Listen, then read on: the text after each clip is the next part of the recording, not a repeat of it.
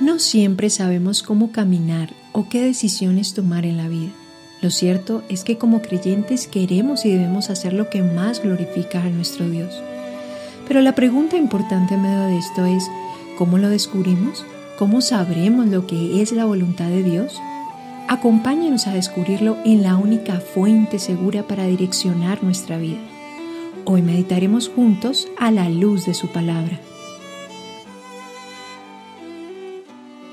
Bienvenidos a la tercera temporada de nuestro podcast A la luz de su palabra. Soy el pastor Andrés Espinosa y me acompaña mi hermano Luis Brieva.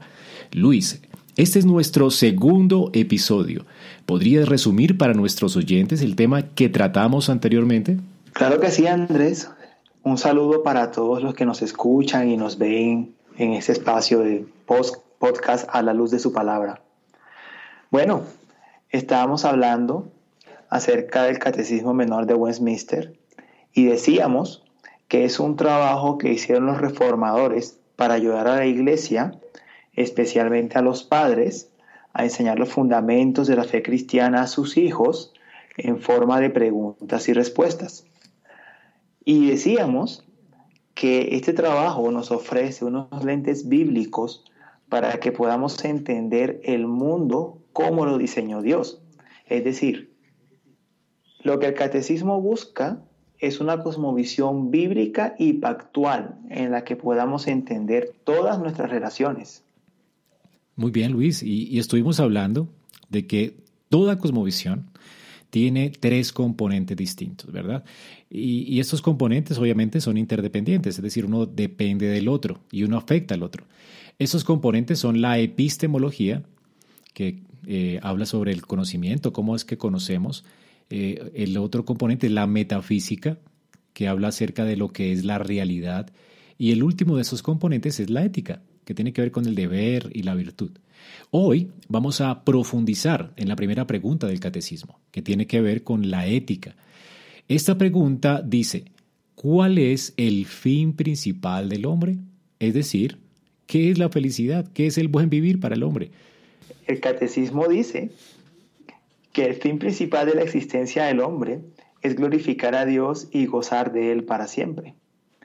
Eh, es interesante que el catecismo empiece de esta manera, porque es una pregunta que a decir verdad ha inquietado a los cristianos desde siempre. hoy en día escuchamos muchas canciones que hablan de la gloria de Dios, de glorificar a Dios. en nuestros ámbitos reformados el término solo a Dios la gloria es muy común, es un lema de la reforma, pero sería bueno preguntarnos qué entendemos por la gloria de Dios. Y el catecismo, para, digamos, enmarcar y limitar con claridad lo que quiere decir con glorificar a Dios y gozar de Él para siempre, nos lleva a meditar en dos versículos. El primero de esos se encuentra en Primera de Pedro, capítulo 4, verso 11. Y el apóstol Pedro allí nos dice, si alguno habla, hable conforme a las palabras de Dios, si alguno ministra, ministre conforme al poder que Dios da, para que en todo sea Dios glorificado por Jesucristo, a quien pertenece la gloria y el imperio por los siglos de los siglos. Amén. Y el segundo es Primera de Corintios 10, verso 31, que dice, si pues coméis o bebéis o hacéis otra cosa, hacedlo todo para la gloria de Dios. Mira, Luis, saber esto es realmente vital para nuestra vida, es de vital importancia. Estamos hablando de cuál es el fin principal para el cual Dios nos creó. Yo recuerdo que alguna vez alguien dijo, más vale perder la vida que perder de vista el propósito por el cual vivimos. Así que entender nuestro propósito va a ser toda la diferencia de, la forma en que vivimos nuestra vida y el gozo de nuestra vida. Bueno, ¿qué tal Luis si comenzamos a definir más exactamente lo que significa glorificar a Dios en el marco de estos dos versículos? Claro, Andrés. Creo que debemos iniciar comprendiendo que hay dos clases de gloria. La primera tiene que ver cómo la gloria, cuál es la gloria de Dios que Él tiene en sí mismo.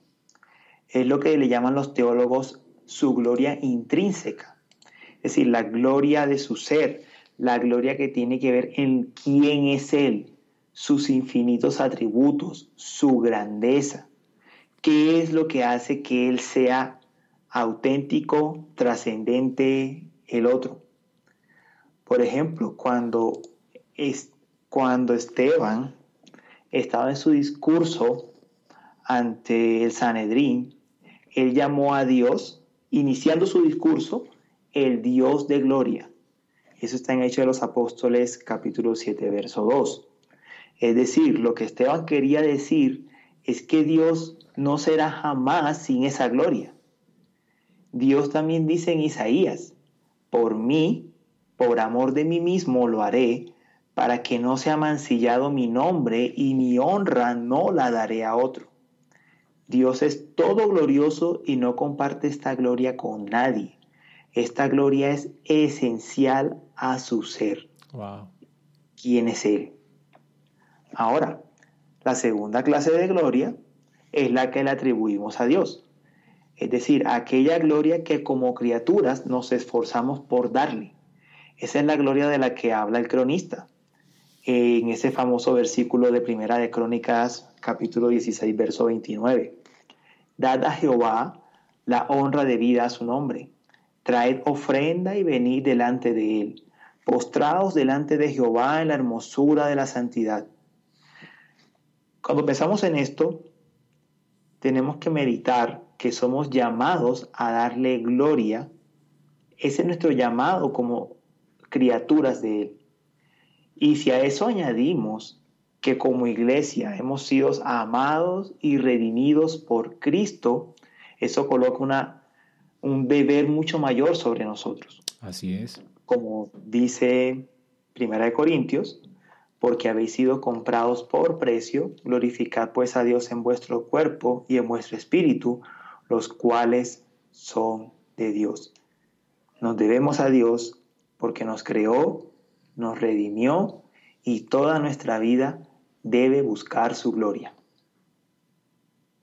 Y mira cómo Pablo dice eh, en Filipenses 1:20, conforme a mi anhelo y esperanza de que nada sería avergonzado, antes bien con toda confianza, como siempre, ahora también será magnificado Cristo en mi cuerpo, ya sea por vida o por muerte. Es decir, que toda nuestra vida debe ser eh, vivido para la gloria de Dios. Qué bueno, Luis, es aprender a hacer esta distinción ¿no? entre la gloria intrínseca de Dios y la gloria que le debemos nosotros a Él por cuanto Él es nuestro creador y, y nuestro redentor. Bueno, con esto en mente, podemos entonces hablar por lo menos de cuatro cosas que nos pueden ayudar a entender lo que implica glorificar a Dios con nuestra vida, ¿verdad? La primera de ellas tiene que ver con ese aprecio que debemos tener por Dios. Si nosotros debemos de glorificarle, debemos poner a Dios en el primer lugar, en el, lugar supremo de nuestra vida, de nuestros pensamientos. Es decir, debemos tenerle en alta estima. Eso es lo que el salmista hizo cuando expresó estas palabras en el Salmo 92.8. Mm, Dice él, Mas tú, Jehová, para siempre eres altísimo Noten la estima alta en la que tenía el salmista a Dios.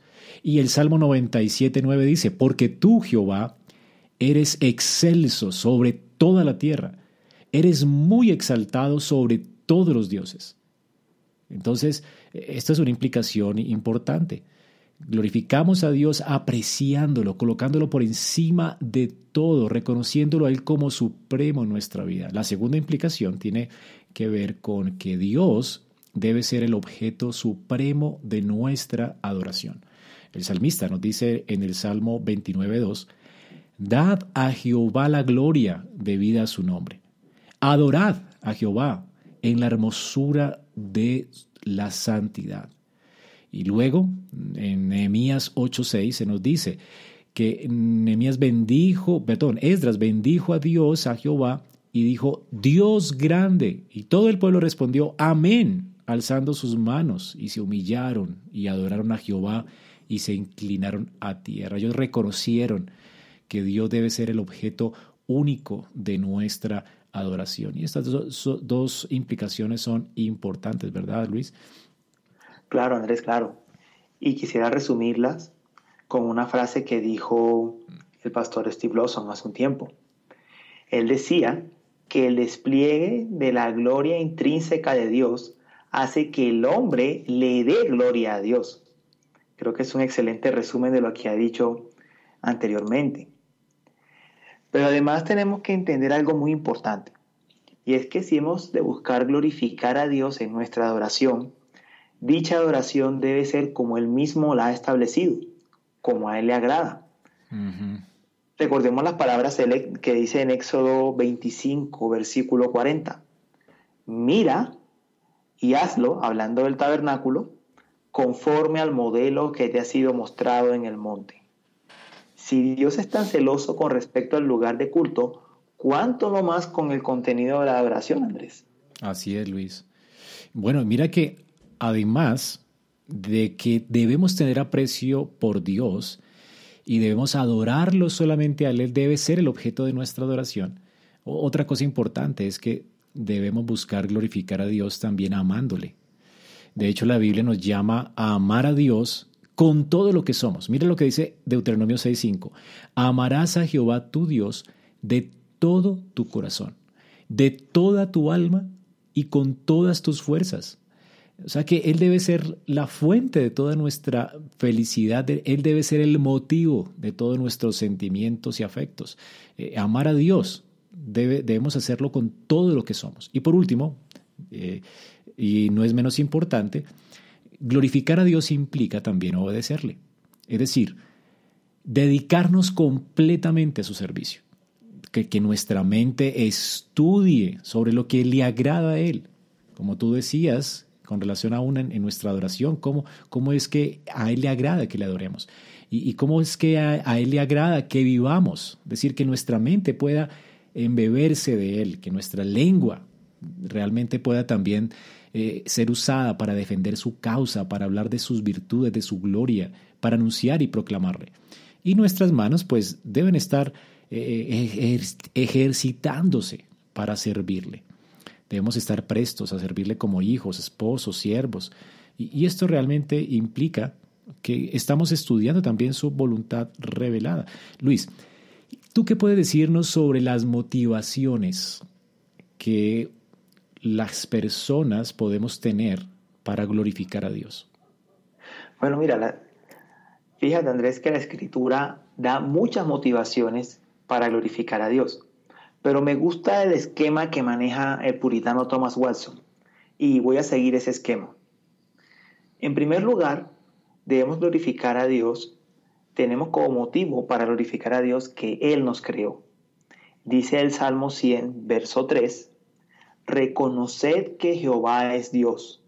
Él nos hizo y no nosotros a nosotros mismos. Pueblo suyo somos y ovejas de su prado. Si la vida y todo lo que somos y todo lo que tenemos lo recibimos por su generosidad, ¿no es razonable que le glorifiquemos? Creo que ahí solo lo único que podemos hacer es exclamar con Pablo, porque de Él, por Él y para Él son todas las cosas. A Él sea la gloria por los siglos de los siglos. Amén. Amén. En segundo lugar, porque Dios lo ha hecho todo para su gloria. Dice Proverbios capítulo 16, versículo 4, todas las cosas ha hecho Jehová para sí mismo, y aún al impío para el día malo. Así como un rey graba con impuesto la mercancía, Dios tiene que recibir todo por su gloria. Si nosotros incluso le rendimos tributo a los presidentes de las naciones, cuanto más a Dios que es el creador legítimo de todas las cosas. Mm.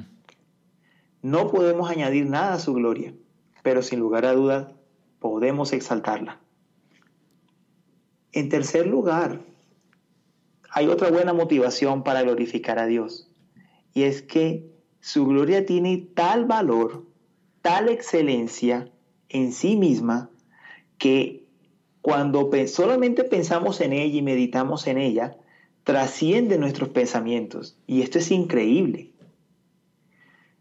Si pensamos, por ejemplo, en la creación entera, vamos a encontrar que todas las criaturas glorifican a Dios.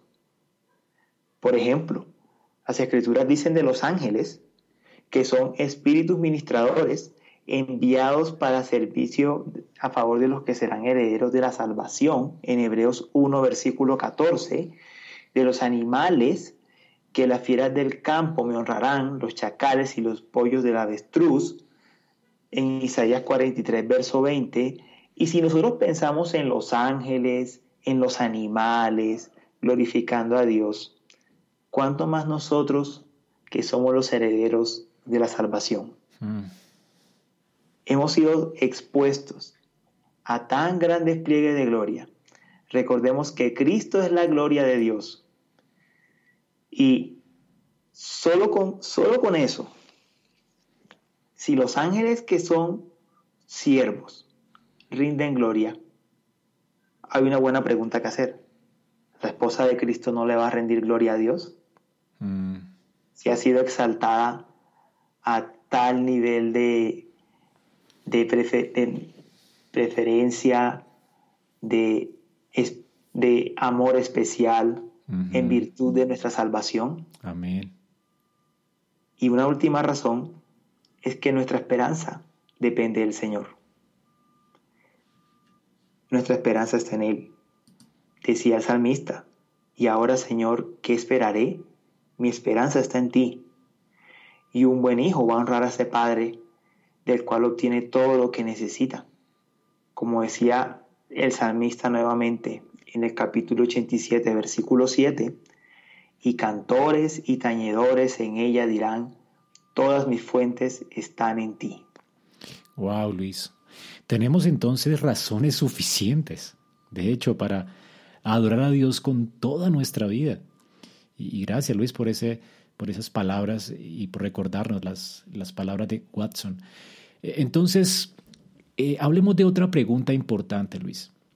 ¿De cuántas formas podemos glorificar a Dios con nuestra vida? Y, yo quisiera hablar, pues, en primer lugar, de lo más obvio, antes de darte la palabra. Y es que glorificamos a Dios buscando únicamente su gloria. O sea, podemos, podemos glorificar a Dios de muchas formas, por lo que lees y ya vimos las razones, pero glorificamos a Dios buscando únicamente su gloria. Esa es una forma de hacerlo. Y una cosa, hay que distinguir entre promover la gloria de Dios y, otra cosa sería buscarla, ¿no? Eh, y esto último es, lo que muchas veces nosotros, eh, en, lo, en lo que nosotros nos quedamos cortos. Dios debe ser el fin último de todo lo que hacemos. Por ejemplo, cuando Jesús vino a esta tierra, Él siempre estuvo intencionalmente buscando la gloria de Dios en todo lo que Él hacía. Jesús dijo en Juan 7, 18, El que habla por su propia cuenta, su propia gloria busca, pero el que busca la gloria del que le envió, este es verdadero y no hay en él injusticia. Nota que Jesús hablaba realmente eh, todo lo que escuchó del Padre y así glorificaba a Dios. Y después en Juan 8:50 dice, pero yo no busco mi gloria. Y de hecho dice, hay quien la busca y juzga, hablando de Dios mismo. Dios está buscando su gloria y Él quiere que nosotros busquemos únicamente su gloria. ¿Cómo, cómo aplicarías esto, por ejemplo, Luis, a, un siervo de Dios hoy? Bueno, un siervo de Dios indudablemente tiene que enseñar la palabra que el Señor nos ha entregado. Un padre debe enseñar la palabra a sus hijos, debe buscar glorificar a Dios, no hablando sus propias palabras, sino la palabra de Dios. Joel Vicky tiene una, una frase en una entrevista que le hicieron y a él le preguntaban cuál era el mayor favor que le podía hacer a su familia, cómo le demostraba él que amaba a su familia. Y él decía, cuando yo dejo que Dios hable en primer lugar y luego hable yo. Amén. Esa es la mejor manera de demostrar el amor a mi familia. Qué bueno. Entonces cuando servimos a Dios y buscamos que su reino avance, eso incluye también las ofrendas, tenemos que hacerlo no para impresionar a los demás, sino para su gloria. Como dice en Mateo 6, verso 2 al 4, cuando pues des limosna, no hagas tocar trompeta delante de ti, como hacen los hipócritas en la sinagoga y en las calles para ser alabados por los hombres. De cierto os digo que ya tienen su recompensa. Mas cuando tú des limosna, no sepa tu izquierda lo que hace tu derecha, para que sea tu limosna en secreto, y tu Padre que ve en lo secreto te recompensará en público. Entonces, la palabra de Dios presentada a nuestros hijos, a nuestros hermanos, el ofrendar para el avance del reino, poner la causa del reino en primer lugar, son formas importantes para buscar únicamente su gloria. Así es, Luis. Y, fíjate el contexto de Mateo 6, ¿no? Cuando en el templo habían ciertos receptores, receptáculos para recibir las ofrendas que eran como en forma de trompeta, la gente hacía caer esas monedas durísimo para, para saber cuánto ofrendaron, ¿verdad? Y, qué importante, y qué importante que eso, eso hoy es, es muy común, ¿no? Que nosotros nos sintamos bien, eh, como haciendo algo para que los demás vean y nos aplaudan, o, o a veces como siervos de Dios caemos en la trampa de, de hablar de una forma muy interesante a una audiencia y, y, no nos conformamos con la simplicidad del Evangelio y queremos impresionar a la gente, ¿no? Y, de esa forma no estamos buscando únicamente la gloria de Dios. Detrás de eso siempre está como la búsqueda de la, propia gloria nuestra, ¿no? Luis, Así es. ¿cómo podemos lograr esto? Bueno, creo que indudablemente debemos tener presente que la gloria de Dios tiene que ir primero que cualquier cosa, sea la reputación, las posesiones o las relaciones. Tenemos que darle a Dios el primer lugar en todo. Otra forma de hacerlo es estando satisfechos con que la voluntad de Dios se cumpla, aunque eso nos pueda frustrar muchas veces. Sí. Precisamente Thomas Watson decía que debemos estar dispuestos a decir, Señor, acepto ser un perdedor siempre que tú ganes. Estoy dispuesto a tener menor salud si puedo conseguir más gracia y tú más gloria. Ya sea alimento o amarga medicina, lo que me des, quiero, Señor, aquello que te glorifique más. ¡Wow! ¡Qué palabras! Sí, son tremendas palabras. Pero, ¿sabes? Creo que simplemente se está inspirando en nuestro Maestro, en el Señor Jesús. Él dijo en Mateo 26, versículo 39, Padre mío, si es posible pase de mí esta copa, pero que no sea como yo quiero, sino como tú. Ahora, otra manera de buscar únicamente la gloria de Dios es estar satisfechos cuando otros nos superan en dones y estima para que la gloria del Señor crezca. Y mira que este caso se le presentó particularmente al apóstol Pablo con algunos obreros que estaban predicando la palabra por contienda. ¿Y qué dijo Pablo en Filipenses capítulo 1 versículos 15 al 18? Algunos a la verdad predican a Cristo por envidia y contienda, pero otros de buena voluntad. Los unos anuncian a Cristo por contención, no sinceramente, pensando añadir aflicción a mis prisiones, pero los otros por amor, sabiendo que estoy puesto para la defensa del Evangelio. ¿Qué pues? que no obstante de todas maneras, o por pretexto o por verdad, Cristo es anunciado y en esto me gozo y me gozaré aún.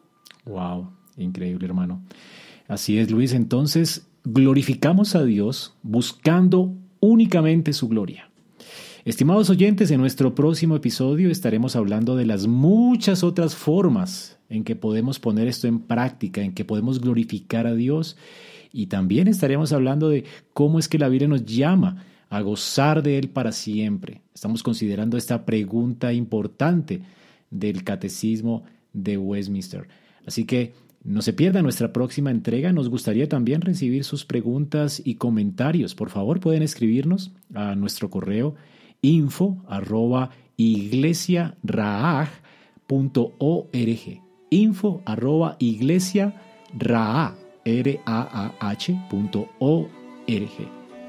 Los esperamos, estimados oyentes, y hasta pronto. Hasta pronto, estimados oyentes. Génesis 18 dice de Abraham, porque yo sé que él mandará a sus hijos y a su casa después de sí que guarden el camino de Jehová. Dios eligió a Abraham para levantar una comunidad temerosa de él por medio de la instrucción a sus hijos. En Deuteronomio 4 dice, Por tanto, guárdate y guarda tu alma con diligencia, para que no te olvides de las cosas que tus ojos han visto, ni se aparten de su corazón todos los días de tu vida, Antes bien, las enseñarás a tus hijos y a los hijos de tus hijos. Es responsabilidad de todo padre entrenar y educar a su descendencia en el conocimiento de Dios. ¿Cómo pueden los padres cumplir fielmente con este deber? ¿Hay un método probado y efectivo que pudiera ayudarnos en esta tarea? Estas y otras preguntas serán tratadas en esta serie de mensajes. Nuestra meta es que usted llegue a conocer y a disfrutar de Dios al tiempo que traspasa este conocimiento a la siguiente generación. No se pierda nuestro podcast a la luz de su palabra.